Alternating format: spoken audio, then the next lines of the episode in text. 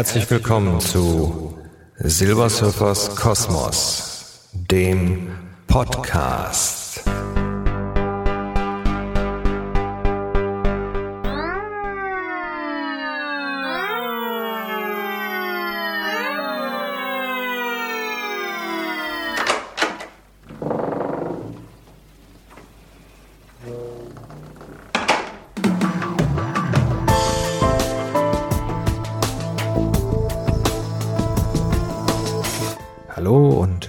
Schön, dass ihr mich wieder gedownloadet habt.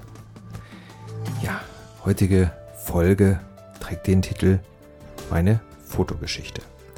Aber bevor wir dazu kommen, noch mal, ja, ich zurückkomme auf die letzte Folge. Da habe ich von den Hundebesitzern unter euch eine ganze Menge an Rückmeldungen bekommen. Herzlichen Dank dafür. War für mich sehr äh, lehrreich, hat mir hm, gezeigt, dass äh, ja Hundehaltung nicht ganz so einfach ist. Habe da so einige Geschichten auch von Hundehaltern gehört, äh, die auch dann halt Hunde verloren haben, weil sie vergiftet worden sind, was ich also äh, unmöglich finde. Also wie soll ich sagen, also solche Menschen, die äh, Giftköder auslegen, um absichtlich Hunde zu töten, oder überhaupt Tiere zu töten, finde ich also, ja, ist das allerletzte. Und äh, die haben auch da ganz mein Beigefühl. Kann mir sowas also gar nicht irgendwie vorstellen. Ja, was äh, ich so an Tipps bekommen habe, war wirklich sehr, sehr hilfreich und hat mir ähm, gezeigt, dass ich auch auf dem richtigen Weg bin.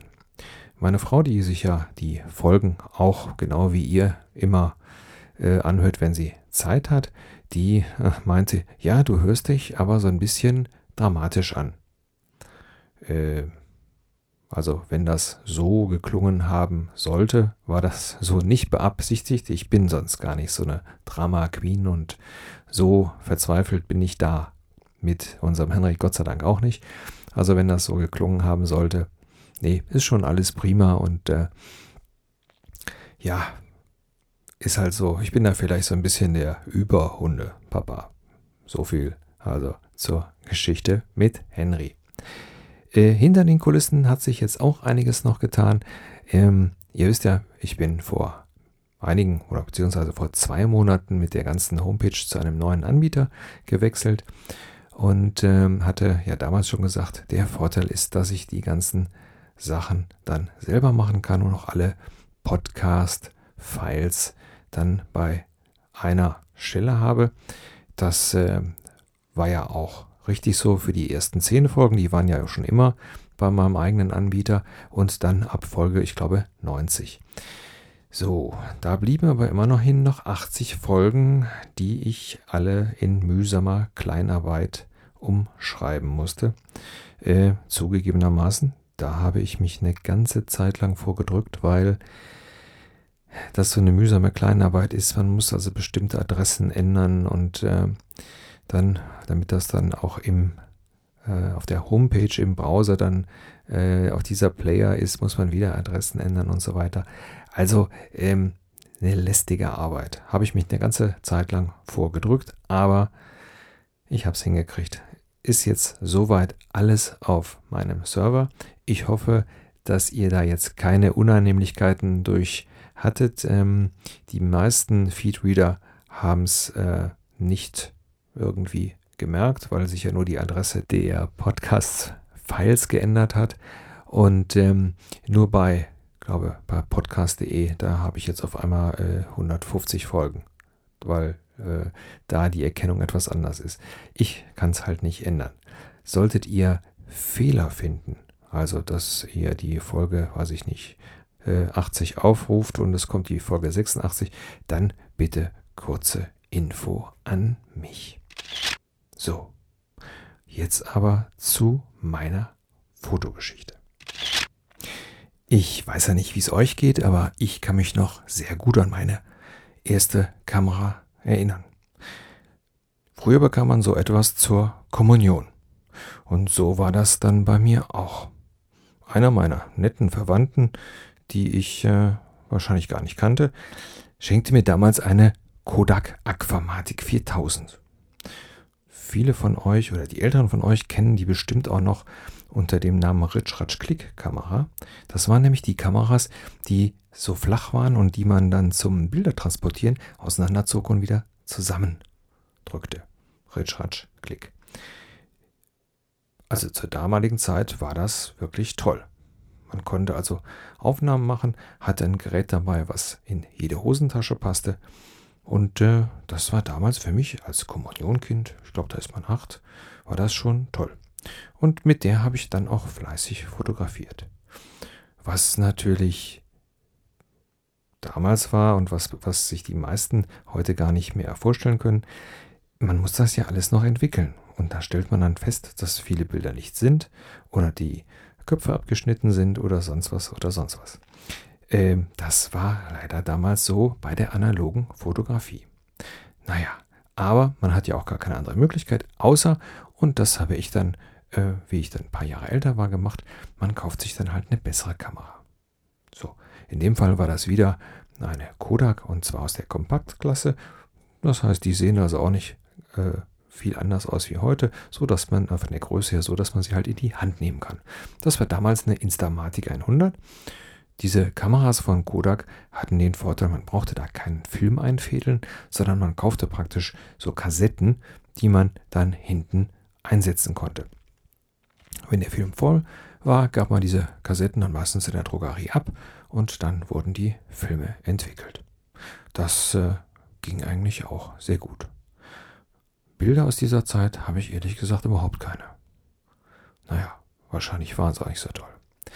Aber wie ich dann so, hm, glaube 17 war, 17, 16, 17, da ähm, musste es dann schon eine bessere Kamera sein. Und äh, da habe ich mir dann von meinem ersten selbstverdienten Geld damals eine Spiegelreflexkamera gekauft. Und zwar eine Canon oder Quanon i1 Programm. Dazu gab es dann ein lichtstarkes Objektiv, denn ich wollte unbedingt bei Konzerten fotografieren.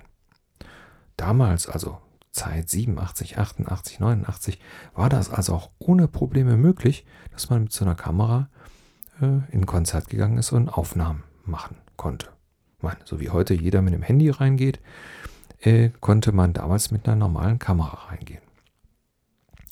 Später dann, so vier, fünf Jahre später, war das also nicht mehr möglich. Sobald du eine Spiegelreflexkamera in der Hand hattest, hieß das direkt, du machst professionelle Aufnahmen und das kann nicht gut für den Künstler sein und dann kamst du dann damit nicht mehr in die Konzerte rein. Ähm, das ist dann schon ziemlich dumm. Also ähm, ich habe damals äh, Bilder gemacht von Elton John. Ich war bei äh, Iron Maiden und äh, bei Ian Gillen und habe also eigentlich so sehr schöne Erinnerungsfotos gemacht. Ich muss mal gucken, ob ich da noch äh, die Negative habe. Ich habe oben noch einen Negativordner, der, der steht auf dem Speicher, aber sowas äh, sucht man sich ja immer sehr selten aus. Da sind ein, zwei wirklich gelungene Bilder, gerade bei dem Konzert von Elton John damals. Äh, da konnte man richtig nah an die Bühne gehen und da das äh, Objektiv schön lichtstark war, habe ich da ein paar schöne Aufnahmen gemacht. Naja, aber das war dann nach einiger Zeit vorbei und äh, das ist schon eine dumme Geschichte, wenn man dann so mit seiner Kamera in ein Konzert gehen will und da steht dann so ein Kleiderschrank vor einem. Zur damaligen Zeit waren die Securities der äh, Konzerte ja meistens die ortsansässigen Rockergruppen äh, und der einem dann sagt, ja, du kommst hier nicht rein. Dann musste dann den ganzen Kram an der Garderobe abgeben und äh, hoffen, dass äh, sich keiner merkt, dass seine Kamera drin ist und dann alles mitnimmt. Aber wie gesagt, das war dann ähm, die Zeit, wo ich halt viele Konzertaufnahmen gemacht habe und auch, äh, was mich also immer interessiert hat, war diese ganzen Neon-Geschichten. Das war so zu der Zeit. Danach habe ich eine ganze Zeit lang hm, nicht mehr fotografiert. Ich weiß auch nicht, warum. Man hat dann halt auch andere Interessen. Ihr wisst ja, wie das ist im Leben. Man ähm, äh, vergisst dann sowas. Und ähm, wirklich wieder angefangen mit dem Fotografieren war, wie es losging mit den Digitalkameras. Und da war es, und das ist jetzt wirklich äh, Zufall, war es wieder eine Kodak-Kamera, und zwar damals die DC215, die fast genauso aussahen wie damals, diese Instamatic 100, also quadratisch, praktisch gut, die also äh, das, den großen Vorteil hatte, man machte die Bilder, schloss den Computer, äh, machte den Computer an, Kamera dran und man konnte sich das direkt angucken. So, und äh, da war es egal, wie viele Bilder jetzt nichts geworden waren. Das war natürlich das Tolle. So, also habe ich dann auch wieder mehr fotografiert. Und äh, natürlich ist das wie bei allen Sachen heute, die Entwicklungen sind rasend schnell. Und äh, bei dieser DC215, ich weiß gar nicht, was für eine Auflösung die hatte, ähm, ja, die Bilder waren so gesehen relativ klein. So, und dann kommt man irgendwann dazu und sagt, Mensch, also jetzt müsste es schon äh, was Besseres sein. Und äh, ich habe mich damals dann ähm, gegen eine digitale Spiegelreflexkamera entschieden, sondern habe dann lieber gedacht, naja, machst du lieber eine hochwertige äh, Kompaktkamera zu deinem Begleiter, weil das ist schon praktisch, wenn du da also nicht so viel mit rumschleppen musst und so weiter. So, und äh, meine Wahl ist damals auf die Canon G5 gefallen. Die hatte äh, zur damaligen Zeit 5 Megapixel Auflösung, ganz viele äh, Einstellungsmöglichkeiten, also war da wirklich sehr, mh, hm, ja, sage ich mal, für den ambitionierten äh, Amateur gedacht und hatte zusätzlich noch ein schwenk- und drehbares Display äh, in der Größe von 1,8 Zoll. Das war, also fand ich damals wirklich toll. Und ähm, äh, dadurch hat man natürlich die Möglichkeit, ähm, immer auch mal Schnappschüsse zu machen ähm, aus ganz bestimmten Winkeln, die man sonst nicht machen könnte. Ne? Das war so eine tolle Sache. Und die Kamera habe ich extrem lange benutzt. Äh, und zwar bis letztes Jahr. Und ähm, ich glaube, ich hätte sie heute noch, wenn, ja, was soll ich sagen, wenn ich sie nicht wahrscheinlich selber äh, zum Tode verurteilt hätte, indem ich wahrscheinlich sie habe auf der Fensterbank liegen lassen und die Sonne da einen Tag auf das Objektiv geschienen hat und dadurch wahrscheinlich der Sensor defekt gegangen ist. Ähm, also die Kamera war wirklich klasse, weil auch wenn die ähm, nur 5 Megapixel habt, hatte, äh, habe ich damit wirklich erstaunliche Aufnahmen gemacht, wo viele Leute also der Meinung wären, das wäre eine Spiegelreflexkamera gewesen. Nee, das war diese G5. Ja, also dann musste eine neue Kamera her. Ja, ähm, ich habe mich dann so ein bisschen umgehört und ähm, hätte natürlich dann auch wieder eine, eine neue Canon kaufen können. Also ich glaube, die war dann mittlerweile die G12 oder so. Aber dann hatte ich mich mal so ein bisschen eingelesen und ähm, ja, war, wie soll ich sagen, ja, es hörte sich für mich alles nicht mehr so an, wie ich das gerne gehabt hätte. So, und äh, meine Frau, die also auch äh, gerne fotografiert, die hatte sich schon vor einiger Zeit eine Lumix Kompaktkamera gekauft. Und dann habe ich mich dann mal bei Panasonic umgeguckt. Hm, die meisten kennen Panasonic ja eigentlich mehr so von ja, Fernsehern und äh, Radios und, und äh, Tunern, Verstärkern und so weiter. Nee, die machen unter der Marke Lumix, machen die auch sehr gute Kameras. So, und da gibt es dann auch äh, die verschiedenen Gruppen und ich habe dann äh, mich für eine sogenannte Bridge-Kamera entschieden. Bridge-Kamera, was ist das? Also die Bridge-Kamera ist so fast die eierlegende Wollmilchsau und zwar ist das so eine Mischung zwischen Spiegelreflexkamera und Kompaktkamera. Ähm, ja, und ähm, ich habe mich dann für die Lumix FZ45 entschieden. Die hatte also ein super äh, Objektiv darin, also so ein Leica Vario Elmarit nennt sich das ähm, ähm, Objektiv und äh, damit hat man dann Brennweiten von 25 bis 600 mm. Das ist schon enorm. So, das Einzige, was ähm, die nicht hatte, das war diesen schwenkbaren Monitor, den ich damals schon bei der Canon gehabt habe. Ähm, aus hm, finanziellen Gründen habe ich dann gesagt, naja gut, es muss ja nicht unbedingt schwenkbar sein und habe die dann gekauft. Ähm, man muss sich dann erstmal so umstellen, weil die Software ist natürlich eine ganz andere, wie ich dann damals von der Canon gewöhnt gewesen bin. Aber ähm, bin dann also auch mit der Zeit dann wirklich sehr gut damit zurechtgekommen. Und ähm, was mir aber wirklich gefehlt hat, war dieser schwenkbare Monitor, weil man dann immer mal ein paar Möglichkeiten mehr hat. So, ja, dann habe ich also überlegt, was machst du?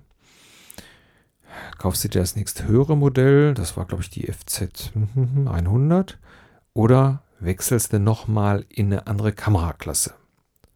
So, und dann habe ich also lange recherchiert und habe dann, bin dann letztendlich äh, bei den Kameras des Micro Four Third Systems gekommen. Das sind also Kameras, die ähm, einen etwas kleineren Kamerasensor haben, aber ansonsten ähm, auch die Lage, also man ist da auch in der Lage, mit äh, Wechselobjektiven zu arbeiten. So, da habe ich mir damals dann die G2 gekauft ähm, und habe dann da das Standardobjektiv dazu genommen und dann später dann auch ein 20 mm Pancake-Objektiv. Das ist dann so eine sehr lichtstarke Linse und ähm, habe da dann meine Vorliebe für das äh, Fotografieren mit Tiefenschärfe entwickelt und äh, auch festgestellt, das ist also, mh, hm, das sind die Bilder, wo praktisch im Vordergrund was scharf ist und der ganze Hintergrund so ein bisschen verschwindet. Das macht also, äh, finde ich also ganz toll. Andere mögen das blöd finden, ähm, aber ich äh, finde, das ist ein tolles Stilmittel. So mittlerweile ist es dann so, dass ich dann ähm, jetzt Anfang des Jahres, ähm, ich bin ja immer froh, dass ich bei eBay anscheinend immer das Glück habe, die Kameras, die ich dann nur kurz benutze, auch wieder relativ schnell und zu vernünftigen Preisen verkaufen zu können. Ansonsten wäre das gar nicht möglich, dass man sich dann immer wieder was Neues holt. Ähm, naja, also äh, Anfang dieses Jahres kam dann die äh, G3 raus, die also dann noch etwas besser ist und so weiter.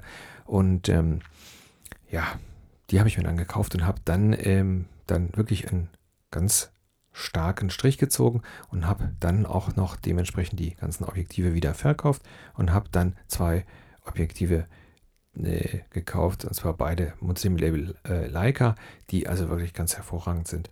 Und ähm, ja, damit fotografiere ich jetzt und ähm, macht mir einen Heiden Spaß. Ich habe also da auch die äh, Nachtfotografie für mich entdeckt. Äh, einige äh, wirklich schöne Bilder sind mir da gelungen.